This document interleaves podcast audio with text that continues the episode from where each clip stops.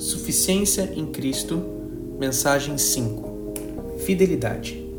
Joshua Master, 17 de outubro de 2021. Quantas pessoas precisam de paz agora? Quantos de nós sentimos que o mundo está nos pressionando? A promessa de Deus é que possamos ter paz.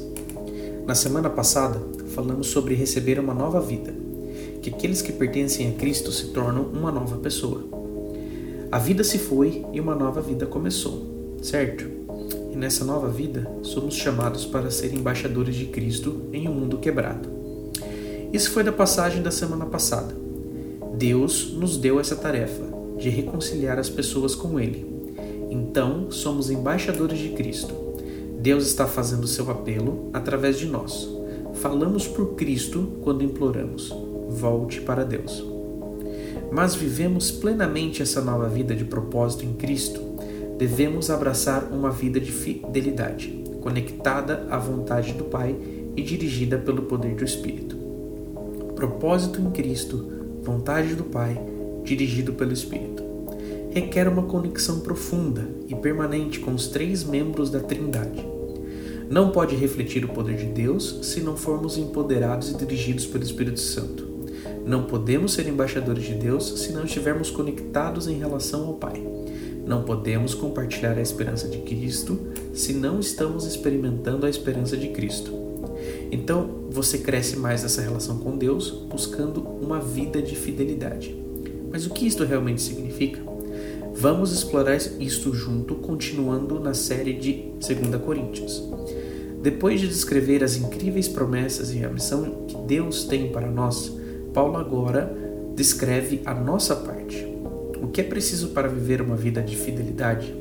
Como é nossa atitude? Quais são nossas prioridades? Agora, o que ele escreve aqui é muito desafiador e você pode pensar: eu nunca poderei viver uma vida de fidelidade como Paulo. Mas isso nos traz de volta ao título da nossa série e ao tema deste livro, não é? Suficiência em Cristo. O sacrifício de Cristo para nos trazer uma vida, uma nova vida, é suficiente para vivermos uma vida de fidelidade? Sabemos que a resposta é sim, intelectualmente. Mas já experimentamos isso? Estamos perseguindo o poder de Cristo em nossas vidas? Estamos focados na missão que Ele nos deu nessa nova vida? Vamos ver quatro coisas que esta passagem mostra sobre viver uma vida de fidelidade. A primeira uma vida de fidelidade significa fidelidade ao seu propósito. Você está vivendo uma vida focada em missões? Deus pode nos dar diferentes vocações, mas todos temos o mesmo propósito: reconciliar os perdidos com Deus amoroso. Você está comprometido com esse propósito? Porque, seja qual for a sua vocação individual artista, professor, construtor, finanças seja qual for essa sua vocação deve se afunilar para o propósito maior de alcançar os perdidos e quebrados. Agora, Paulo continua explicando como continuamos dedicados a esse propósito.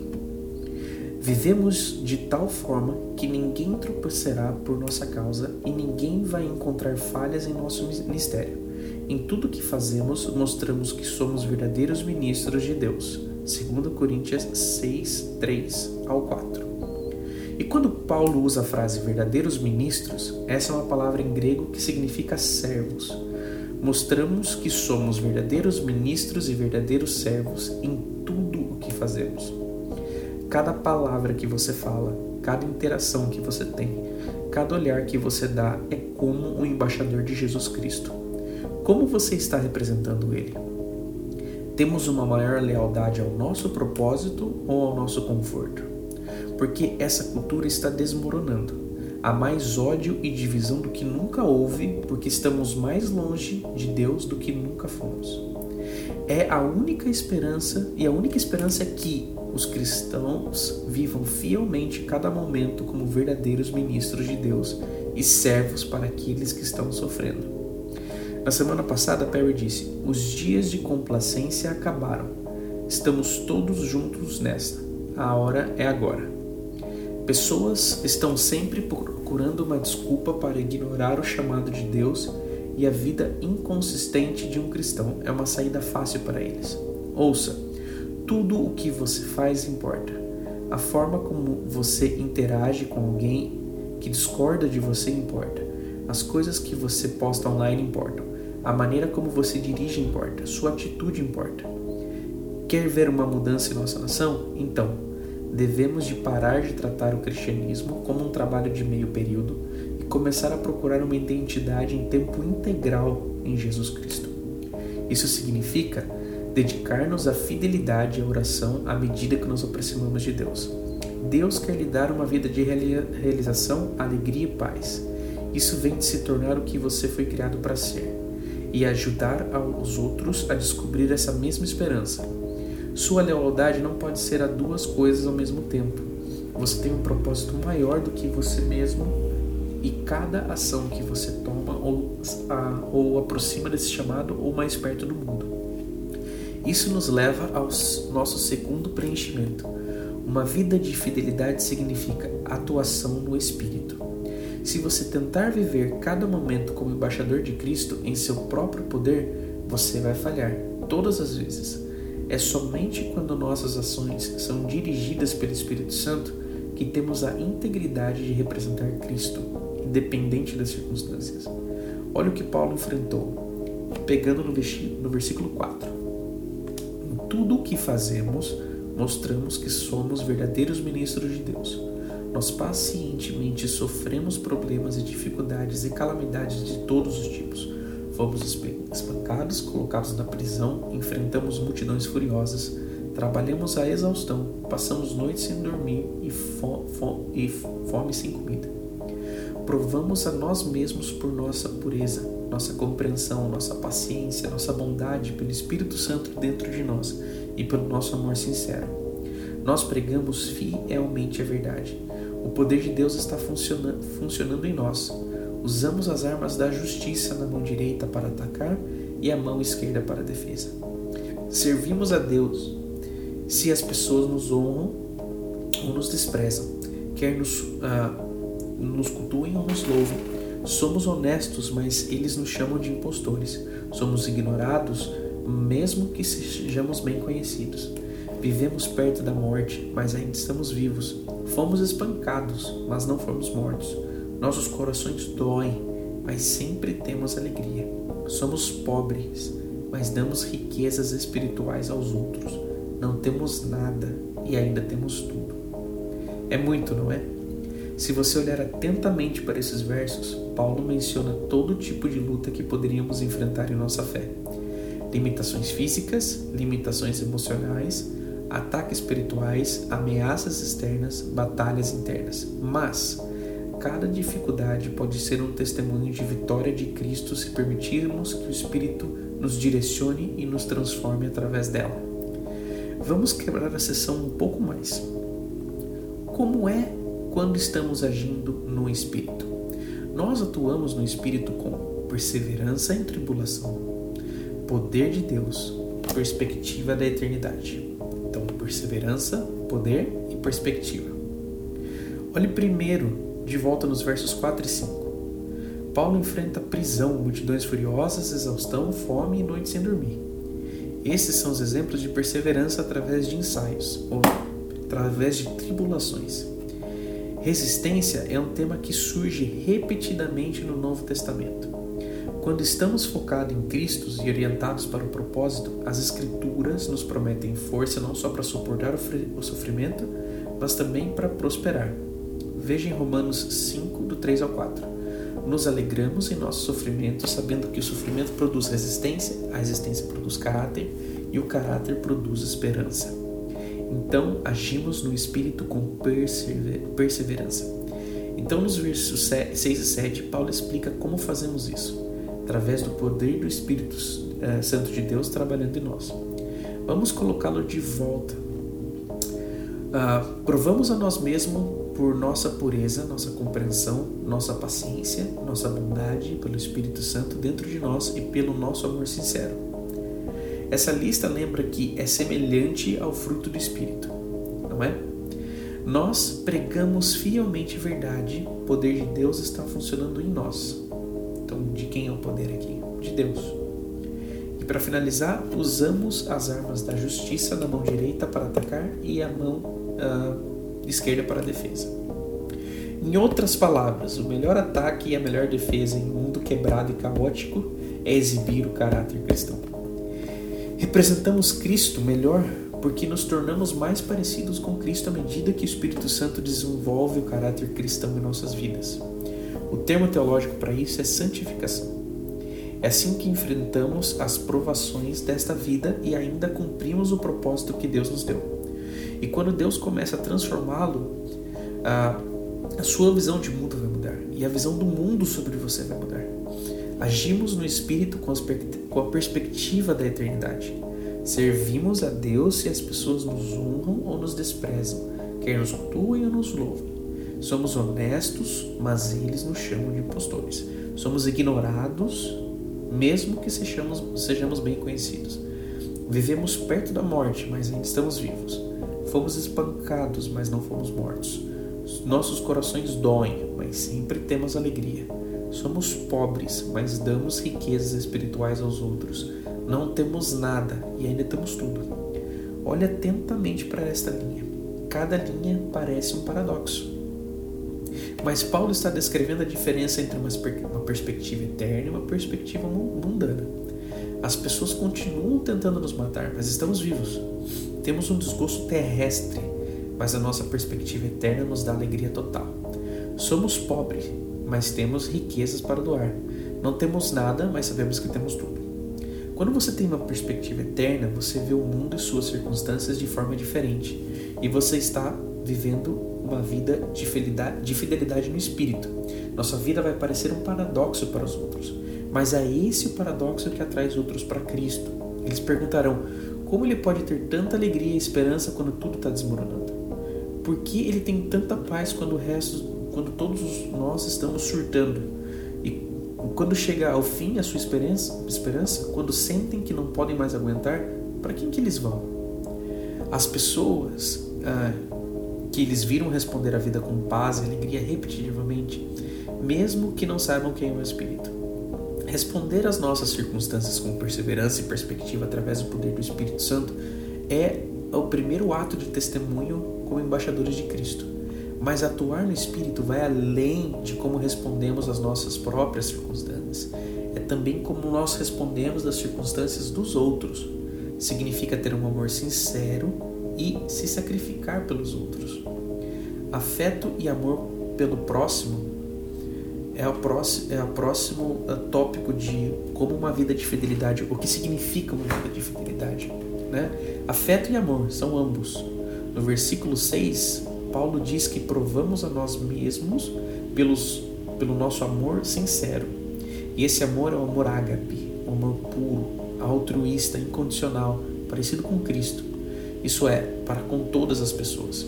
O objetivo final de um crente é ser guiado por um profundo e sincero amor por Deus, pela igreja, pelos descrentes e até mesmo pelos nossos inimigos. Você pode ver uma série de referências cruzadas em, em, em nosso esboço. O amor é nossa motivação. Se você não quer ser embaixador eficaz para Cristo, se você quer ser um embaixador eficaz para Cristo, não pode ser feito com memes anti-governo, não pode ser feito com farpas inteligentes, não pode ser feito com posição política certa. A verdade é, essas coisas mais facilmente fazem você um embaixador de inimigo. Ser um embaixador eficaz de Cristo só pode ser realizado através de um amor altruísta, antipolítico e ágape. Sim, com limites saudáveis entre os não, entre os não crentes, sim, com, uh, sem comprometer o evangelho, e sim, eh, eh, nós desafiamos e até disciplinamos o comportamento ímpio na igreja, mas sempre motivado por um amor sincero e permanente. Esse é o versículo 6. Mas no versículo 11, Paulo está falando diretamente com a igreja. Queridos amigos, falamos honestamente com vocês e nossos corações estão abertos a você. Não há falta de amor da nossa parte, mas você escondeu seu amor, afeto, de nós. Estou pedindo que responda como se fossem meus próprios filhos. Abram seus corações para nós. Paulo está correndo um risco emocional aqui. Ele está declarando seu amor expondo o quanto ele está magoado pelo abandono. A maioria das traduções usa a palavra afeto aqui em vez de amor. Por isso, ah, não é confundido com amor ágape, escrito no versículo 6. Essa palavra grega é spashnon, significa afeto que vem do fundo do seu coração. Ter um coração aberto uh, por compaixão uh, por, por, pelo próximo. Paulo não fez nada para cortar ou prejudicar a relação deles.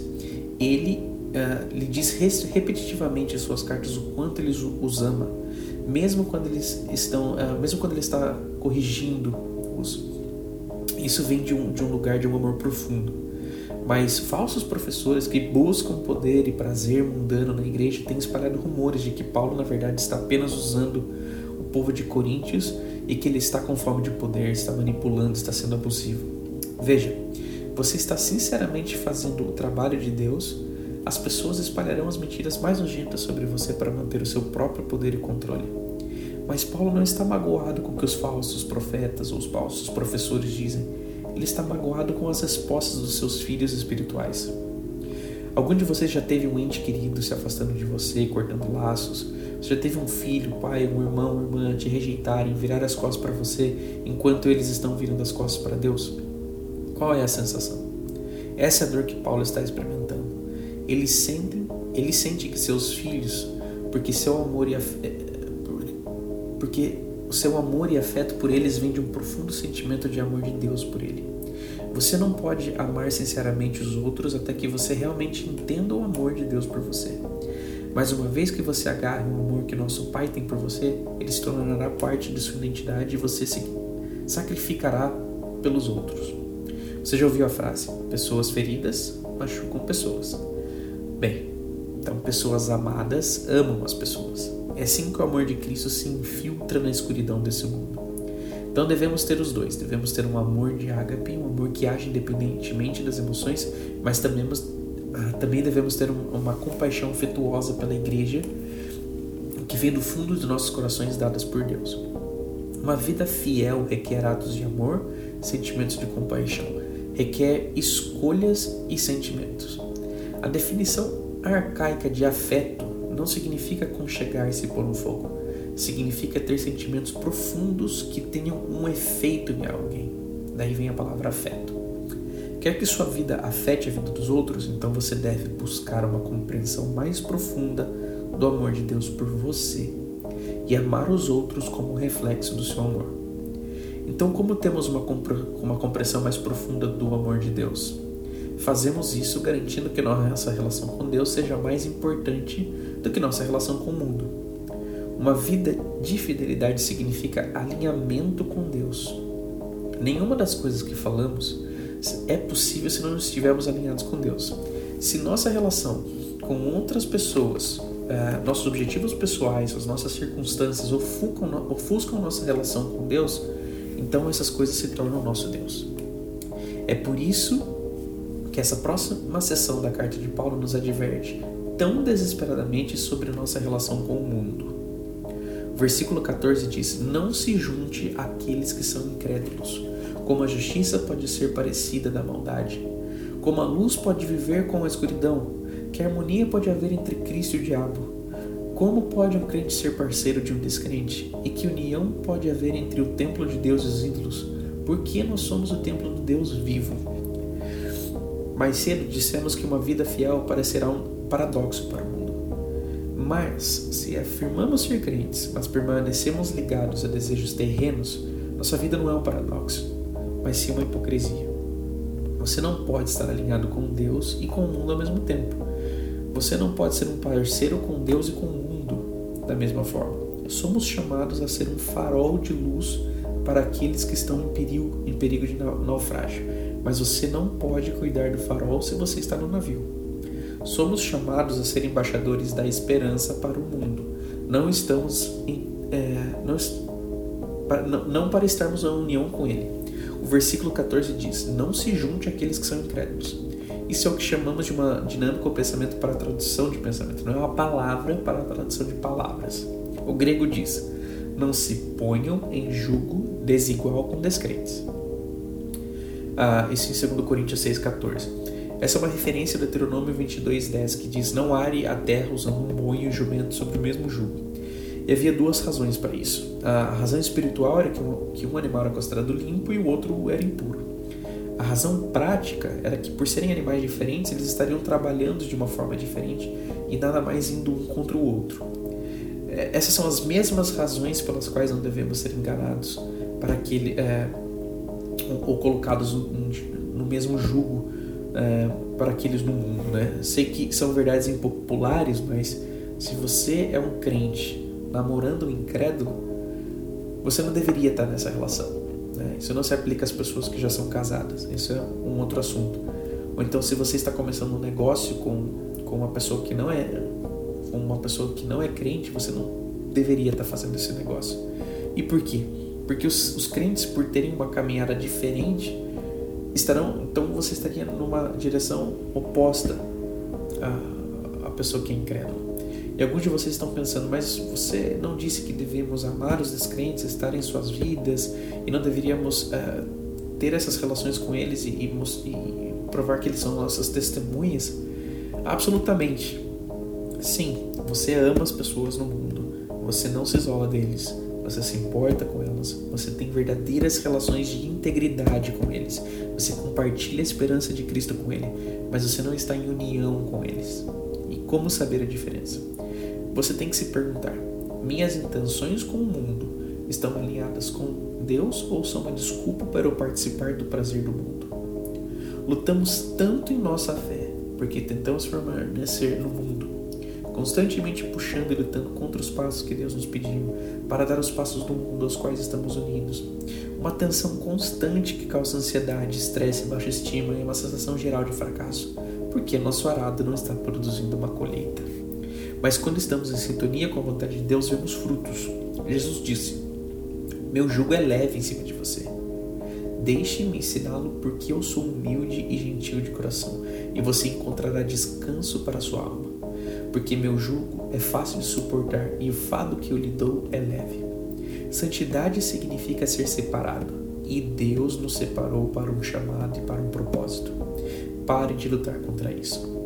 É assim que Paulo suportou todo o sofrimento que lemos anteriormente. Não mudamos as circunstâncias, mas sendo separado para um propósito maior do que sua circunstância. Não podemos ser verdadeiros embaixadores a menos que estejamos vivendo uma vida fiel é, ao nosso propósito, agindo continuamente através do Espírito, tendo um afeto pela igreja e um amor compassivo pelos perdidos. Mas, aqui, sempre se lembrando da promessa que Deus faz quando investimos nesse propósito. No meio do versículo 16, como Deus disse: Viverei neles e caminharei entre eles. Eu serei o Deus deles e eles serão o meu povo. Portanto, saiam entre os incrédulos e se separem deles, diz o Senhor não toquem em suas coisas imundas, e eu vou recebê-los, e eu serei seu pai, e vocês serão meus filhos e filhas, diz o Senhor Todo-Poderoso. O Deus da criação, aquele que pendurou as estrelas no céu, não só quer andar com você, ele quer que o mundo saiba que você é sua criança querida. Ele quer encher a sua vida de significado, propósito, alegria e esperança. Ele quer incluí-lo em seu incrível plano para salvar os outros. Ele quer te dar paz no caos desse mundo. Então, como responder? Porque temos promessas, queridos amigos. Vamos nos purificar de tudo o que pode contaminar nosso corpo ou espírito e vamos trabalhar para a santidade completa, para sermos separados. Porque temos temos uh, tememos a Deus. Não é o medo insalubre de abuso, mas uma compreensão reverente de seu poder, o mesmo poder que ressuscita Cristo dos mortos e o mesmo poder que ele usa para nos tirar da quebra em que fomos enterrados para nos dar vida é, eterna. Então vamos, vamos é, seguir vidas de fidelidade juntos. Vamos, vamos construir um, uh, vamos construir um ao outro, encorajar um ao outro, porque a única resposta para o caos fora dessas portas é a única esperança para combater a negatividade e o ódio desse mundo é o nome de Jesus Cristo e Ele está te enviando. É hora de fazermos a diferença em nossa comunidade, em nossos locais de trabalho e nessa nação. Como parceiros de Deus, imploramos para não aceitar esse maravilhoso dom de bondade de Deus e depois ignorá-lo. Na verdade, o momento certo é agora. Hoje é o dia da salvação. Vamos fazer isso.